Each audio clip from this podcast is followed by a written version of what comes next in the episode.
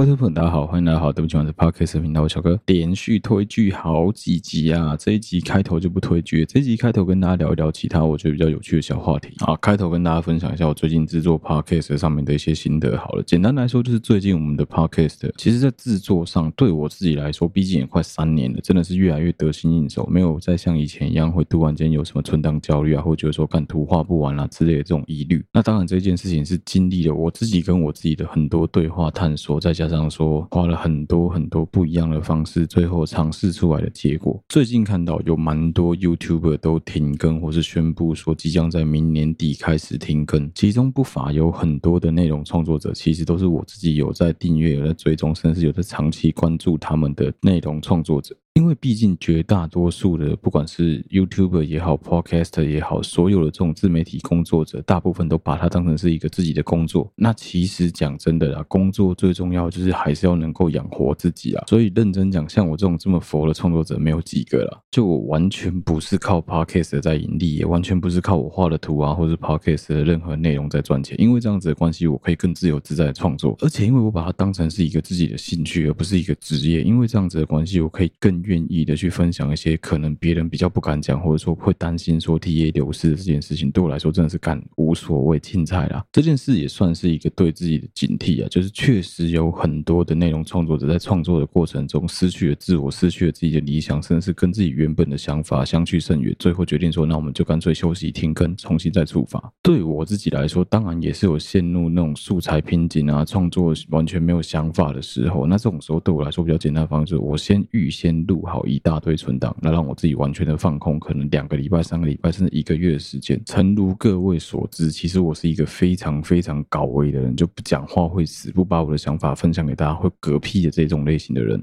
所以对我个人来说，这样子的休息方式跟这样子的内容调整，其实蛮舒服的，也蛮快能够重新适应，重新回到麦克风的前面来做录音的这件事情。哦，另外一个部分就是画图创作这件事，对我来说，画图这件事也算是一个自我放松跟自我探索的方式。我最近的做法比较类似，像是选定了一个我想要画的摄影作品之用，先用描框的方式把它的框描出来，因为我实在是不喜欢去重新画框，太浪费我的时间。画框之后，我再把里面的内容重新的画过，这样子确实大幅度的缩短了我每一张图片要花在它上面的时间，不然之前真的很夸张，之前我画图的时间可能比我录音的时间还要更长。而且，毕竟不管是画图的创作也好，录音的创作也好，这两个东西对我来说是平行的，两个都是我自己的小孩，两个都是我自己的创作，两个东西我都觉得很重要。所以，即便最后可能呈现在 Spotify、呈现在 YouTube 上面的缩图就小小的一张而已，但是大家要知道，那个都是我花时间慢慢一笔一画画出来的东西。当然，在前阵子的集数，其实我有提到说，那一阵子我有去买一个 AI 的软体，因为这样子的关系，我把我的旧作品丢在上面，让它重新美化之后，很多作品我看过都觉得干超爽的，看起来超。不好看。也许有一天，当我陷入了重新的创作瓶颈的时候，我真的没有时间画图，我会把那些 AI 的作品拿出来当做是封面图使用。但是在现阶段来说，大家放心，就我目前的创作灵感跟创作的方向还算是蛮充沛的。讲是这样讲啊，就至少在水个四五集应该是没什么问题啊。图的部分的话，而至于素材收集的部分，其实这个部分真的要很感谢我周围所知道我在创作的朋友们，不管是不是我们团队里面的项链、或是 Mike，甚至是我老婆都一样，其他。所有我周围的朋友也一直陆陆续续在丢一些他们觉得很有趣的思考过程，或是说别人的内容，或是别人的文章给我做参考。讲真的，素材的累积真的很重要，因为你也不可能说所有素材都照单全收，所有东西都拿出来讲。有一些东西它就是没有吸引人的地方，有些东西我觉得讲得很无聊，我也不想讲哦。但这一阵子有陆陆续续又收到一些听众的投稿，像最近有一篇我非常有兴趣的投稿，是有一个女孩子，女性的听众。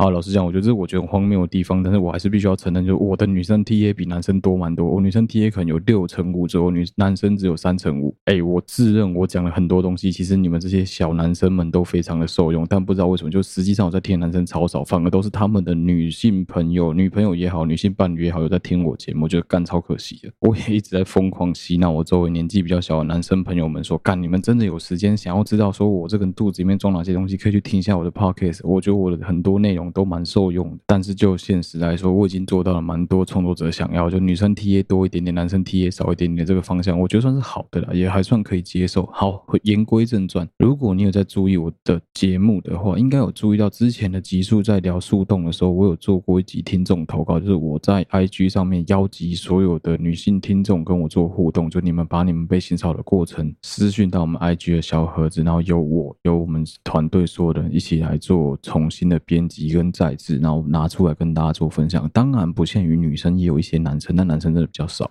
就在我以为事情已经过去了的现在，哎，居然又有听众丢新的树洞的内容给我，来跟我们分享说他以前曾经发生过的一些故事。哦，今天这一集不会讲，因为我觉得今天这一集有其他我想讲的东西。但我想跟那个听众讲的是，你不要紧张，你也不用担心，我们会陆续继续制作新的内容啊。因为素材真的很多，所以可能会被我排到比较后面一点的时间。也算是借着前面这一段时间跟大家提醒一下，就如果说你有任何的内容、故事、题材、烦恼想跟我们大家分享的话，都欢迎你拿出来私讯到我们的小盒子。反正我最强的就是人事时地物时空转换大法，我可以把所有东西全部做扭转，你不用担心你的个资会被公布。好，总之开头的分享就到这边，就最近近况大概我觉得还不错了。目前的话，各个素材也还算 OK，那也刚好搭上我们录音的时程，都还算还可以接受。存档水量至少都可以维持两集到三集左右，希望是可以再更多一点存档啊，那就要看我接下来的时间有没有比较好一点。好，接下来要跟大家聊聊一个我最近观察自己身体得到的一些结论。差不多在时隔今日大概两个多月以前，我因为老婆的催促的关系，然后最后乖乖。的去荣总看完了医生，就是关于睡眠呼吸中止的这个问题。当然，因为时间的关系，我是没有时间去住睡眠中心的。但是因为跟医生讨论我的身体状况跟整个事情的急迫性之后，医生决定说，不然就是看我自己愿不愿意去试着用用看那个正阳呼吸器啊。还好，就是虽然说我们不是大富大贵人家，但是因为跑船的关系，确实是有累积一点点积蓄。因为这样的关系，要买这种比较高单价的医疗器材的时候，是确实能够买得起的。当然，照法规规定不行，我自己也。没有这个打算，就我没有打算帮任何的医疗器材做背书。对我自己来说，我只是跟大家分享说，哎，我使用完之后的经验而已。以前在三十岁之前，基本上我很少在半夜会因为夜尿啊，会因为不舒服啊、翻身啊之类的原因起来上厕所，很少很少。但是自从大概在今年年初开始，我就突然觉得自己的身体好像莫名其妙不太能适应半夜不起来这件事。换句话说，我半夜很容易爬起来上厕所。紧接而来的是大概在年。初二三月那时候去巴厘岛回来之后，我有发现说，哎，我的手表很常去侦测到我有异常的高心率。虽然说具体它的运作方式我不知道，但是你就可以知道说，你的手表在提醒你说，哎，你最近你也没有怎样坐着，就好像你的心率异常的高，异常的跳动啊，所以它会跳一个高心率。我有把那些记录全部留下来。当下看到当然会觉得很错，但是因为我们基本上船员要上船之前，每年都要做体检，体检的数据看起来都没有什么太大的问题，所以我也没有把这件事当一回事。是一直到后来，我老婆是真的很嗲公了，直接跟我讲说：“你这个打呼的情况真的太严重了，你就乖乖去看医生。”因为这样子被他的威胁之下，我才乖乖去看医生。我记得我去台中龙总，因为是出诊的关系，要填出诊单，要量身高体重，要量血压。当下的血压是我从来没有看过的，什么一百七十几、一百三十几，还一百四十几。我相信各位稍微有一点点医疗或护理背景的人都知道，这个血压基本上这个人快爆了，这个人整个人都快要炸开来了。你要认真讲起来，我也没有真的特别觉得说什么身体有什么异常，肯定都是觉得好像特别容易累，特别容易睡不饱。当然，这个都是比较出来的。当时医生在简单的问诊之后问我说：“你有没有觉得睡觉特别累啊？有没有觉得容易疲倦啊？容易觉得说什么呃睡睡不饱啊？或者觉得说什么睡觉睡到一半会起来之类？”我几乎都讲说没有，我觉得还好。因为那个身体出现状况的情形，其实是温水煮青蛙。你可能长期一年两年累积下来，你不知道说那样子是不对，不知道说那样子是异常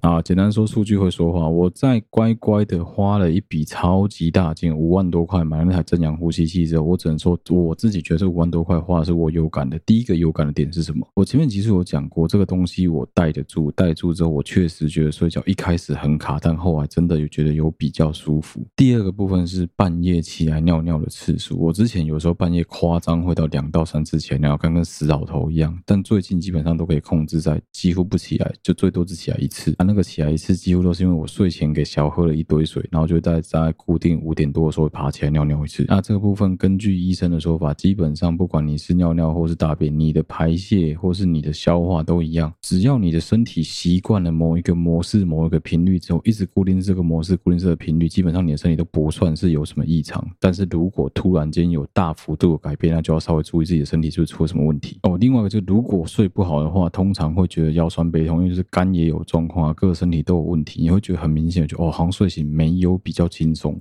或是睡起来了还是觉得说哦，好累啊，好想要继续睡。可是我现在用完之后，我有一个感觉是我睡醒就睡醒了，我不会特别想要去睡回笼觉。另外的数据要感谢 Apple Watch 提供，简单来说就是我有看到 Apple Watch 在量我自己的呼吸频率跟我的心跳。我在开始使用呼吸器之后，我的每天呼吸速率从平常的每分钟十六点九次降低到十一点一次。你要想哦，正常来说，我到船上来换了一个新的环境，换了一个重新适应海上工作，应该是压力最大的时候，应该要所有数据都很急迫、很危险才对。结果反而比我戴这样呼吸机之前还更下降，也是下降超多。接下来另外一个数值，看我的静止心率，平均六周静止心率，我之前的平均值都是每分钟会跳到七十二下，最近六周的平均值下降到六十三下，等于说每分钟的静止心率降了每分钟九下之多，感差超级多的，等于下降了接近快要百分之十三十四左右吧。我们就简单转述 Apple Watch 跟它健康里面写的关于静止心率的讲法，静止。心率指的是你在从事静态活动或放松长达数分钟之后测量到的平均心率。较低的静止心率通常表示有较佳的心脏健康和心肺势能。保持活跃、管理体重跟减轻日常压力，可以逐渐降低自己的静止心率。静止心率不包含着睡觉时的心率，这就表示说，干我真的在睡觉的时候一定有发生什么状况，已经严重到影响我的整体身体健康，不管是血压也好、心率也好、呼吸的频率跟速度也罢。所以基本上百分之六七十，我自己不是医生，我都可以推断说，我很有可能有睡眠呼吸中止的问题。那睡眠呼吸中止最严重，你去查网络都会看到，他会跟你讲说什么最严重会死啊，基本上人难逃会死啊，都有可能会死啊。只是它确实会加速你的心率不整的问题啊，呼吸频率的状况啊，导致你整个人的身体状况都会变得很不好。所以我不敢讲说什么啊，干买这东西没什么屁用，花五万多块买一台垃圾没有看，我觉得干超级明显有改变的。但是我只能说这个东西真的太见仁见智了，因为它的价。价格确实是太过高昂。当然，如果你要长时间慢慢的让你减少睡眠呼吸中止，其实现在台湾是有很多不同的疗派，有很多不同的医生、不同的派别，能够用各个医生自己不同专业科别的疗法来减低你这个睡眠呼吸中止的频率的出现。啊，我个人是直接选择最简单暴力的方式，我就直接带一个正氧呼吸器，逼自己直接利用鼻子来呼吸，减少嘴巴呼吸的频率。然后就因为这样子直接调整过来，我觉得真的差很多。我另外更显著，我们之前集数有讲过，就对我老婆来说，睡在我旁边再也不会觉得压力很大，不会觉得很吵，不会觉得半夜睡不着，想要拿棉被、拿枕头把我闷死。之后我也会再陆续追踪自己的身体状况，我觉得真的是有蛮显著的差别啊，就睡醒变得比较不会这么累啊，还有就心率什么的降低啊，走楼梯比较不会这么喘啊，我觉得蛮有。差的，我完全没有鼓励大家买这个东西，因为这东西真的很贵。我觉得你还是，如果你真的觉得说，看你老公打呼超大声，你男朋友打呼超大声，或你自己打呼超大声的话，先去乖乖躺个睡眠中心吧，让医生帮你评估你到底适合接受怎么样的疗程。因为如果你跟我一样买这个正氧呼吸器，你要知道是第一个，这机器有寿命；第二个，这个东西跟眼镜一样，你只要戴，你就要一直戴，你要戴到你嗝屁为止。所以你要说我真的很推这个机器给所有人吗？老实说也没有，因为这个东西真的太过见仁见而且它价格确实是比较高昂。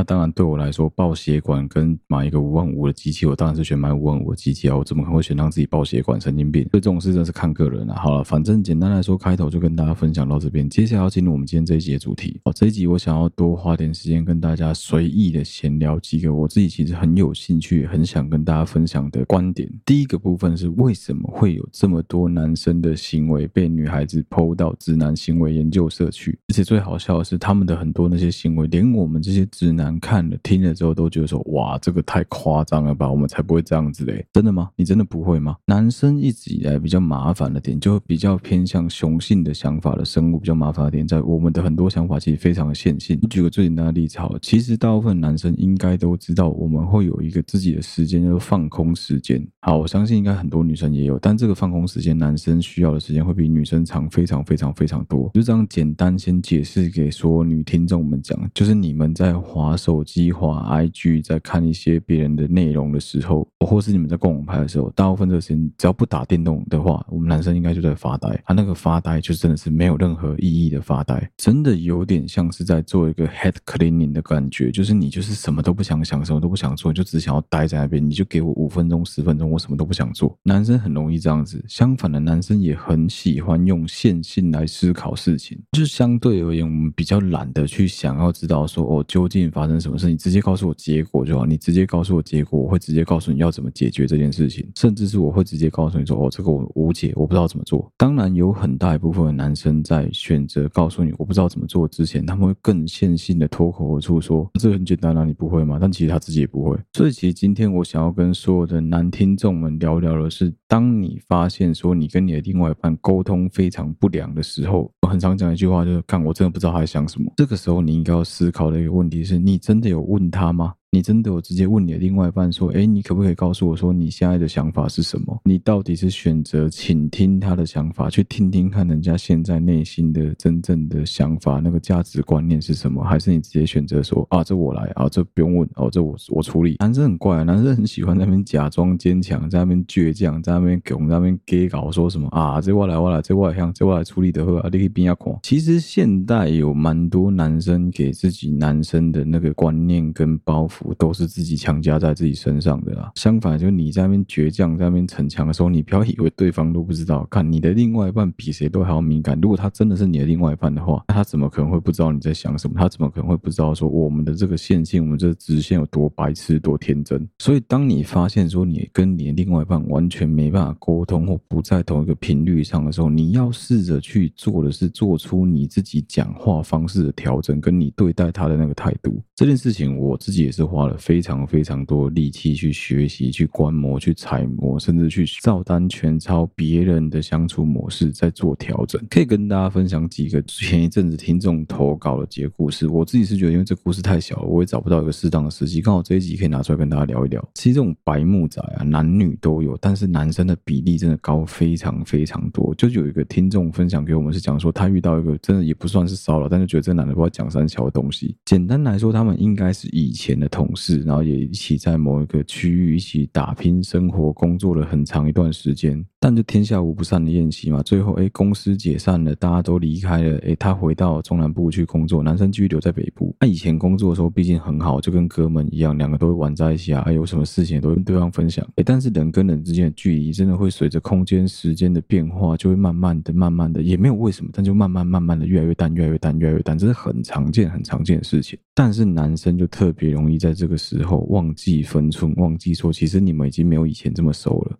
这个女听众会在她自己的 IG 分享她的日常穿搭，分享她的生活，分享她的很多事情。诶，一开始这个男生只是按赞、按爱心，或是跟他讲说“诶，不错哦”之类，就这种很简单的问候。但是后来这男生的问候渐渐的变得很奇怪。举凡一开始的抵赖，这个女生就会讲说说：“哦，我觉得你这样穿不好看，我如果是你男朋友，不会喜欢你这样子的穿着。”到后来更夸张，跟妈妈一样，就要管到人家怎么穿衣服，怎样穿好看，怎样穿不好看，还会讲到说：“诶，你这样子穿是在诱人犯罪，这样穿不行啊！”很奇怪，干男生的超级北烂，你到底跟他讲这个要干嘛？你不妨稍微同理心一下。今天如果说你是一个男生，哎，男生通常都比较少拍照嘛。好，你在拍照过程中，朋友标记你上传到线动，结果你的朋友跟你讲说，哦，你穿有够难看的，你这衣服是哪里买的啊？你要不要去看看 GQ 啊？你心里面有什么感觉？你一定觉得干看我小，干屁事哦。一样啊，靠北，连他妈都懒得管他穿着到底干你屌事啊！她男朋友喜不喜欢？那她男朋友是你又不是她男朋友，这一类的人真的是层出不穷啊！还有另外一个投稿，他是在讲说，他觉得这个男生就是想挺，这个男的就想搭讪他，只是男的用的搭讪方式很奇葩。其实我以前也有听过类似的故事啊，就男生会故意，我在猜这有可能是某一个流派的 PUA 教他们的方法，所以大家的套路都差不多。就男生会故意讲说什么，哎，你最近是不是变胖了？哎，你好像没有以前照片好看，哎，你是不是胶原蛋白流失了？你是不是眼睛一大一小？就开始各种批评你。这时候，如果你平常跟他关系还不错的话，你可能会笑笑说：“哦，没有啊，怎样怎样？哦，我觉得还好吧。”或者说：“哦，我就那天素颜啊。”你会还会想解释。我跟你讲，你这解释不解释还没事，你解释之后，他就觉得说：“哎呦，好像钓到你，好像你有兴趣。”他就会开始跟你讲说：“哦，真的吗？真的吗？不然你现在传张自拍照，我帮你看一下，我看你有没有真的变得不好看。”哎，我真是满脑问号。你要人家自拍照到底要干什么？所以下一步是怎样？下一步是要检查身材吗？我真的不懂哎。练习搭讪这件事情，就什么所谓的搭讪的艺术这件事情，我觉得是确实可以学习的。不要讲搭讪这么恶心，就学习说话的技巧这件事，当然是可以练习的。好好说话容不容易？好好倾听容不容易？干，其实非常非常的难。你看我们讲了很多这些例子，就是干没在倾听，没在好好说话，所以才有这么多人莫名其妙被人家。放到直男行为研究社这个社团去，就真的是贻笑大方啊！所有人都在笑你的这个行为，而且不会有人鼓励你的这个行为，也不会有人去告诉你说你应该要怎么做才是对的。那人类就是一个 try and error 动物嘛，就是学中错，错中学啊！我今天不敢说什么啊，我来告诉你们最正确的方法，我来告诉你们什么把妹必胜绝招，什么跟别人朋友这样聊天你就从此无往不利，没有那种方法了，白痴哦！我这边就直接教大家一个小学生都懂的道理，诶，很奇怪哦，道理你都懂，但你不见得会用哦。两招超基本，第一个，在你讲话之前多想一下，想什么呢？不是要你想等一下午餐要吃什么，是要你想一下，你这样子讲话，如果是别人这样对你说的话，在换位思考、同理心的情况下，你会不会觉得不舒服？你会不会觉得被冒犯？好，我是一个文组的理工男，所以对我来说，我是可以同时用文组跟理组的两颗脑子来帮大家做解答。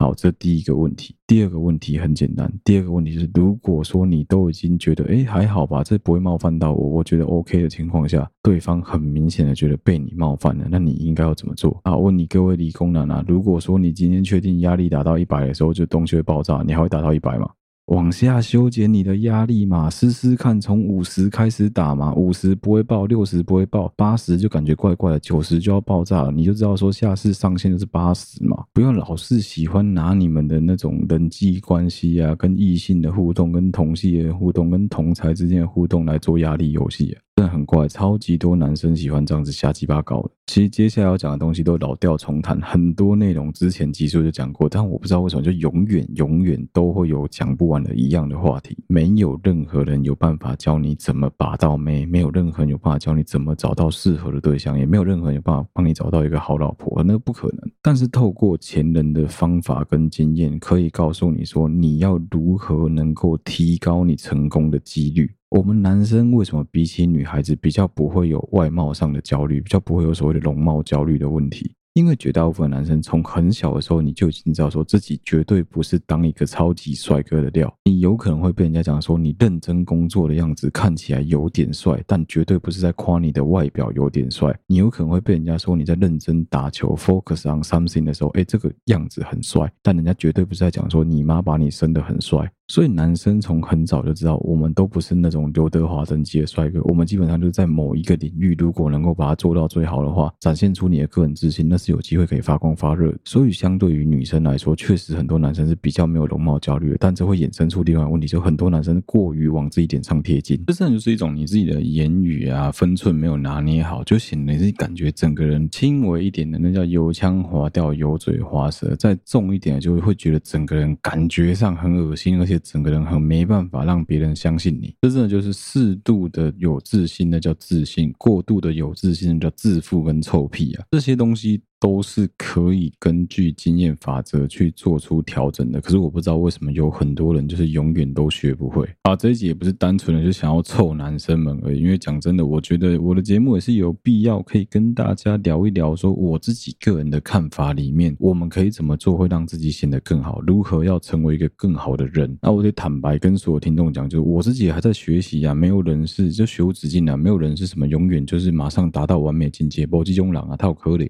当然，我运气很好，我遇到了一个很好的对象，我有一个很健康的家庭，教导我在这个社会上慢慢的成长。那当然有另外一半要归功于说，哎，我自己也没有到很顽皮，而且确实比起很多同年龄的人，我更懂得如何察言观色。就简单说，我社会化程度比很多人都高很多。就简单提供两个观点跟大家做分享。当然也没有说什么我讲的就一定是对。如果说你觉得我讲的东西有什么地方是你想补充，或者你想要聊一聊，都欢迎你私讯到我们的小盒子。好，我就简单跟大家分析。一下，我简单的就一个问题就好了。如何分辨说这一个男生他是男孩，还是他已经变成了是一个男人？这时候就会有很多老听众心里面会想起哈林的。我知道我已经长大，就是当完兵的好像就是男人，还没当过兵的就是男孩。为什么会有一个这么笼统的区别？其实很简单的一个道理是在以前的时代里面，只要你当过兵的话，基本上你已经比起所有还没当兵或是没有当兵的，你经历了一波非常。非常强烈的社会化折磨。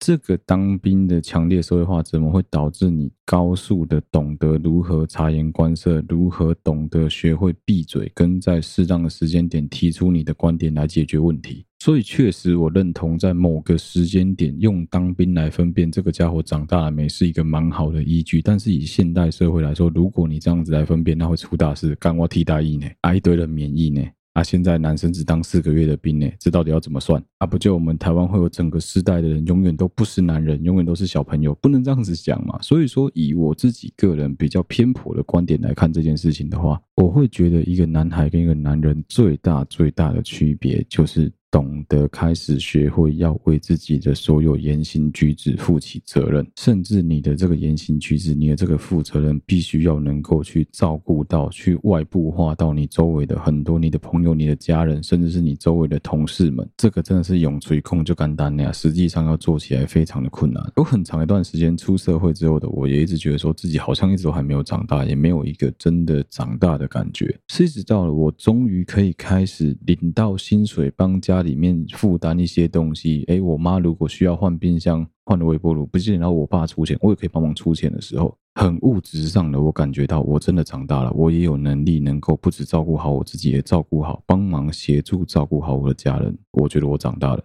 另外一块比较心灵上的，我不再只是会制造麻烦给我爸妈，我不再只是一个回到家跟他们讨论事情，他们都要皱着眉头，一副像干你又惹了什么祸的感觉。而是我们可以去分担，我们可以去互相分享，说心里面的那个感觉是什么，不再只是很一意孤行的跟我爸妈说，反正我就是想要这样子，你们不用管，有事我负责。讲出这种屁话的人，基本上都没有长大了。就很像是你在面对一段感情的时候，你选择的是沟通、理解、倾听去解决事情，还是你选择是干？我真的不知道他在讲三小。当然，我们男生在很多男生的 group 里面会讲出这种屁话，会在外面到处跟你的朋友骂说什么啊，我今天不在温波的熊虾，我今天不在问其他的熊虾。但是如果你跟你另外一半的沟通，可能有九成甚至九成五以上的时间都是你不知道他在想什么的情况下，就像我们前面讲到，那你真的应该要检讨一下，很有可能不是你不知道他在想什么，是你从来不懂得如何开口问他的需求是什么。这算是我觉得人在长大的过程中，其实不见得男孩男孩跟男人啊，女孩变女人其实也有点像啊，就是你终于学会为自己的言行举止负责任，我觉得是非常非常大的一个关键。这就是为什么有些人活到四十岁还像个十八岁的小孩，有些人十八岁就成熟了，像是个四十五岁的老头。他们最大的区别不是什么啊资产啊头秃不秃啊身材怎么样啊之类，没有，最大的差别其实就是懂得为自己的言行举止负起责任。好，这是比较内部的。另外一个我讲讲比较外显的、比较外部的东西，是我自己觉得啊，随着年纪的增长啊，男生女生都一样，你要慢慢的去培养自己的品味、自己的兴趣。这件事情啊，讲起来好像干很容易，但其实大家都知道，尤其当你出了社会之后，你每天下班回到家好累哦，连整理家里都懒，哪有时间去培养第二兴趣、第二专长？不可能。所以这个品味的培养，我觉得包含的面向其实非常非常的广。简单来说，吃也是品味的一环，生活也是品味的一环，服装的穿搭也是品味的一环，甚至是你学会在适当的场合使用适当的香水，而不是永远依靠熊宝贝，这都是一种品味的循环跟品味的正成长。你能够有运气好到你能培养一个自己很喜欢的运动，自己很喜欢的一个兴趣，我觉得是非常好的一件事，不是所有人都做到。下班约同事打打球啊，跑跑步啊，跳跳绳啊之类，随便你开心就好，去健身房也 OK。另外一部分可能呃，你有时间你可以拼个拼图，打个电动，我觉得这都是兴趣的一部分。但是要最直接能够在另外一半，尤其是男生追求女生的过程中，能够展现出来你的自我品味展现，我觉得最重要的观点，真的还是吃啊！这真是民以食为天，这招牌企业啊！我跟你讲，你要讲说什么，你的兴趣可能是什么组模型啊，你的兴趣是拼拼图啊，你的兴趣是什么展看展览啊之类的，你要找到一个跟你有一样兴趣的异性，还要刚好两个人都很相吸，我觉得超级无敌困难，甚至连听音乐的品味啊，看电影喜欢看的类型啊，每一个人绝对都不一样。但是讲到吃这件事情，其实是有一个蛮大致的标准的。我举个最简单的例子好了，你这辈子你自己扪心自问哦，现在所有听众，你可以自己扪心自问，你这辈子吃过你自认最好吃的 buffet 是哪一间？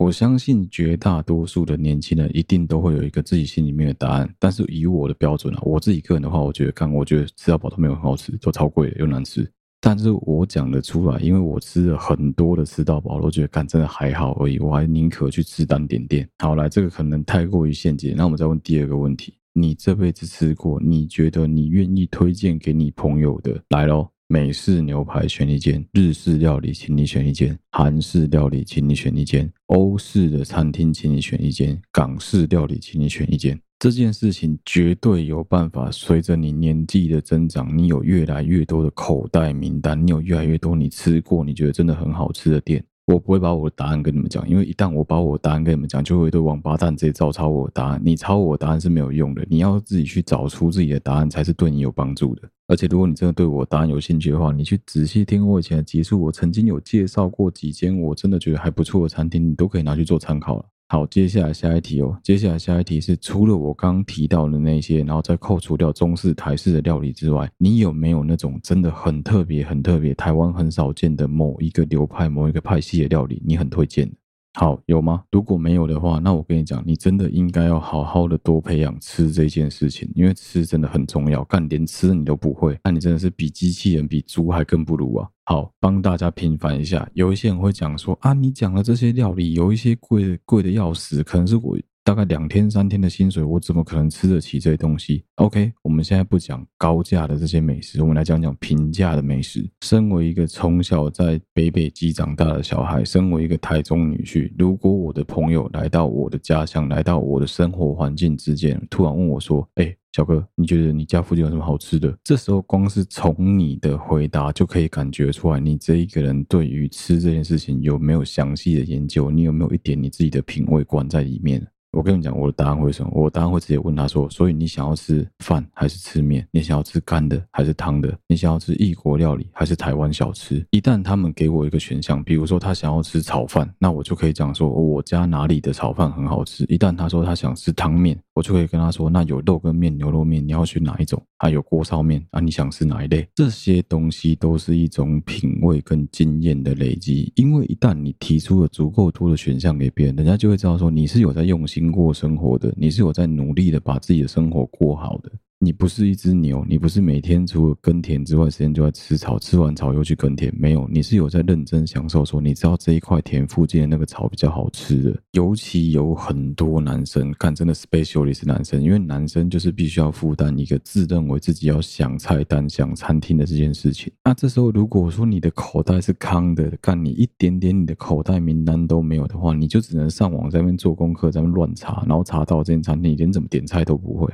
这件事情其实真的真的非常非常的糗。我可以跟大家分享我跟我老婆第一次约会的过程。我跟我老婆第一次约会是 double dating，就是她找她朋友，本来是我要找我的朋友一起去，但我朋友临时有事没办法来。所以前面的集数应该有讲过，就是我一打二，我一个人带我老婆跟我老婆朋友一起去吃饭。我那一阵子不知道为什么超级爱吃韩式料理，然后我记得我有给我老婆他们一些选项，就是说你要吃烧烤啊、韩式啊还是什么类型，还是你要吃韩式烧烤。总之，最后我们挑了一间我两个礼拜前才跟我的几个伴郎吃过的一间餐厅。所以第一个，它的价位我很知道；第二个，它怎么点餐、怎么预约，我都非常的清楚，所以我完全不会踩到雷，完全不会说到现场还要排队。这真的就是有做功课跟没有做功课的差别啊！这个差别就显现在哪？就显现在女生会觉得你这个人有没有用心在对待她。这些朋友会觉得说：哦，你在跟我的相处过程中，你是有在把我当成你自己来对待的。我记得我在。很久很久以前，应该是我读大学前后，或是退伍前后发生的事情。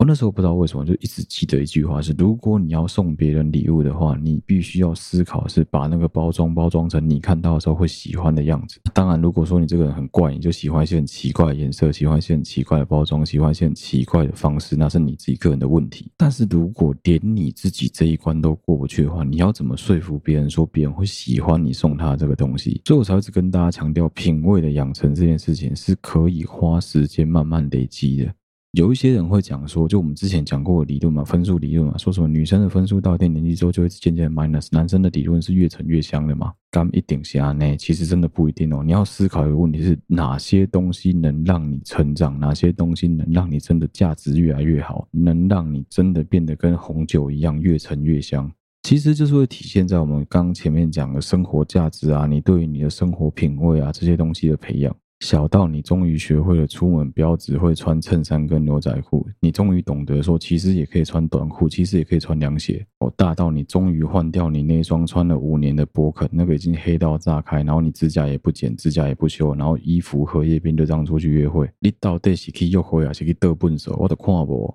哦，还有一些东西啊，一些很细节的东西啊，身上的气味啊，人的气味是可以去吸引到对方的注意的。你今天如果就是一个容易变光的体质，你就是一个超级容易流汗的人，但是你没有懂得在你自己的包外面偷藏一包纸巾，或是 Gatsby 的那种可以防汗的纸巾啊，你明明就知道今天行程很户外，你们要在户外走一整天的路，你知道你一定会爆汗，然后你也没有准备一些什么止汗喷雾啊，甚至没有准备一些能够让自己不要那么爆汗的道具。我跟你讲，开车可可能还好一点。开车虽然在密闭空间，但你们两个是平行的，他不会直接闻到你的汗臭味。如果是骑摩托车的话，看那些牲口鼻，你觉得那女的以后还跟你出来吗？之前有一阵子，日本一直在讨论蛙化现象嘛，就是男生做了哪一些行为、哪一些举动、哪一些言行举止之后，女生会觉得这个王子变回了青蛙。其实，如果你自己有兴趣，可以去稍微查一下那些 NG 举动。我不敢说百分之一百，但至少百分之六十以上，你都是可以防范的。而且那些事情，不要说日本、台湾人也没有人受得了。我以前就曾经碰过有一个女生，她跟一个自己很喜欢的对象出去约会，她约会的过程中，其实一切都很美好。男生骑着一台帅。出来挡车来接她，也因为说他知道他要让那个男生在，所以他穿热裤，他不是穿短裙，不是穿窄裙，所以也 OK。两个人就这样子好好的约会，但是在约会完了一圈之后，突然间他闻到那个男生身上有一股超级无敌浓的酸味，就是那个汗味啊！我要形容了，如果你在吃饭的听众可能先跳过这一段，跳过大概十五秒就好了哦。那个味道像什么？那个味道就像是大家应该都有在上下课时间坐过公车的经验吧？那如果说你在下课时间刚好经过了某一间。男生的高中，男生的国中的时候，一群男孩子上车，那个臭男生的味道集合在一起，大概就这么臭。本来女生是真的觉得他超哈这个男生，他甚至已经哈到他觉得就是如果男生那个晚上带他去摩铁都有机会的程度了。结果真的就是因为这个男生好好的把自己捍卫战士的一面展现出来，让这个女的直接也没有办法干，就是下次真的就是。Mister 不研究哦，我觉得超可惜的，真的很可惜，因为你有很多东西是可以 prevention caution 的，就你可以做出一些措施来防止说以后再发生这些事情的时候你该怎么办。而且我觉得最可怜的是，你是女孩子，你绝对不忍心直接告诉那个男人说，因为你跟我约会，你身上有酸酸的味道，所以说我再也不跟你出去，不可能，你绝对不会讲这些话，你会留个面子给人家。啊！但是因为这样子的关系，那个男的真的是一辈子都不会知道自己是死在这件事情上。看，我觉得真的超级可怜的，就很像你去参加某一个公司的面试，他不会公布说你到底是哪个环节出了错一样。结果你出错的环节是这种，其实从根本上就可以避免的部分。看，我觉得啊，真的是有够可惜的。而且我自己觉得最荒谬的是，很多这种品味上的养成啊，习惯上的养成啊，是明明你到了一定的年纪就会渐渐学会的事情，但是就是有太多人真的很不修边。就懒得管这些事，他觉得这些事情不是很重要，导致说他一直都没有办法找到一个好的对象，然后再来一直不停的循环，一直不停的靠背说啊，我真的不知道为什么现在女生眼光都这么高，我明明就觉得我条件还不错，但都没有女生喜欢我。而且这一类男生很怪的地方是在他到了一定的年纪之后，他会认为说，其实自己是在射精上有一定的地位，他会觉得说我本来就有一定的。名声，我有一定的机会能够找到适合的女孩子，是你们配不上我，不是我配不上你们。越是这样子想的人，干他妈他的自信越爆棚，超级奇怪。前一阵子就有一个听众的投稿是。她是一个单亲妈妈，就是跟老公已经离婚了很长一段时间。那她也把她的小孩跟她自己的生活照顾得非常非常的好。结果突然间有一个不晓得是她的小学还是国中的同学，突然间来密她，跟她讲说：“哎，你最近过得怎么样啊？我看你好像照顾小孩照顾得很好，生活把自己打理得很棒啊之类的。”讲了这些打哈哈之后，两个人自然而然的联络上了，重新变成了朋友，偶尔会在 IG 上面关心对方。女生一开始也不以为然，只觉得说：“哦，这个男孩子可能就是四十岁岁。”嘛，也没有结婚，也没有个对象，大概就是无聊，想找人聊天，他也觉得无所谓，而且他能够感受到男生不是想追他，男生只是就像个老妈子一样在问他一些有的没的事情，他也觉得无所谓，反正就朋友。诶，结果后来这个男的超怪，这男的会开始，就像我们前面讲到，他又开始在干涉这个女孩子的生活，干涉这个女孩子的品味，他在讲说什么啊？你都已经快四十岁，你那穿的像个二十岁的小女生一样啊？你根本夸，呵，我看你是不懂哦，你没有看过六十岁萝莉哦。没有啦，我的意思是说，就很怪啊，你为什么要去干涉别人的生活品味？你先顾好你自己吧。好，即便你今天是一个真的把自己打理得很好、照顾得很好的人的话，那你也应该要懂得去照顾你周围的人，而不是把你的观念强加在别人的身上。一个已经培养出了一定的品味、一定的生活逻辑、生活条件、生活模式的人，他是可以很外显的让别人感觉到他过得非常的好，他不需要去别人的关心，也不需要去关心别人。通常这一些具有一定生活品味的人，具有一定生活条件水平的人，他是会很懂得自省，他是会很懂得不要让别人看到自己很自满的一面的。啊，靠北满招损，谦受益这个道理，你俩小学就已经学过，现在还要我再拿出来讲，莫名其妙。所以才会说，有时候啊，长大这件事情真的跟年龄没有什么屁毛关系。有一些人活到四五十岁了，他的想法跟八岁小孩一样；有一些人十八岁，早早就必须要离家，早早就必须要为家里、为自己的一切负责。他的思考逻辑、行为模式，那是被迫必须要一起长大。他必须承担很多别人不用承担的后果。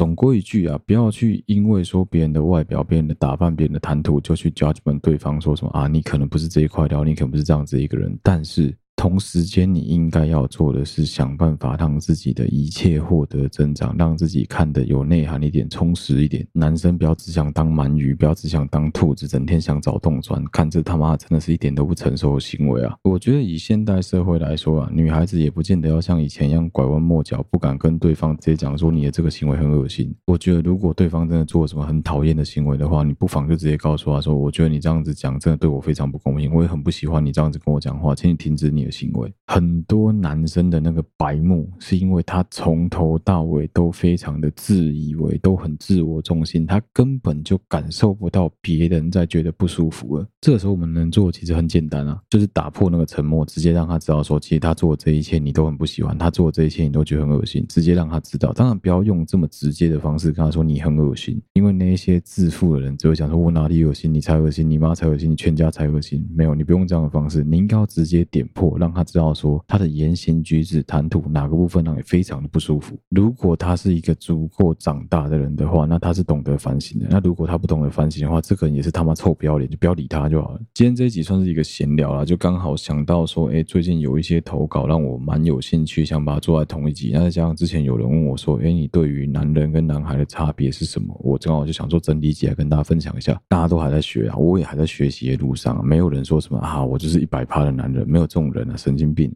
好了，总之今天的内容就到这边，希望大家会喜欢。好，对不起，我的 Podcast 频道我是小哥。如果你喜欢我们的内容的话，欢迎到我的 Facebook 粉丝团或 Instagram 粉丝专页上面去按赞、追踪、留言，也论这消息都上面发布。不论你使用的是任何一个 Podcast 的平台，都欢迎在上面帮我五星按赞、追踪并分享给你周围所有的朋友。好了，对不起嘛，跟睡啊，仍然在持续的征稿当中。不管你有怎么样的话题、怎么样的想法，想要跟我们分享，都欢迎你私讯到我们的 Facebook 或 Instagram 的小盒子。虽然我没有办法一则一则看完，但是小编他们都会把重要的内容私讯给我。好了，再次谢谢大家收听。好，对不起，我的 Podcast 频道小哥，我们下次再见啦，大家拜拜。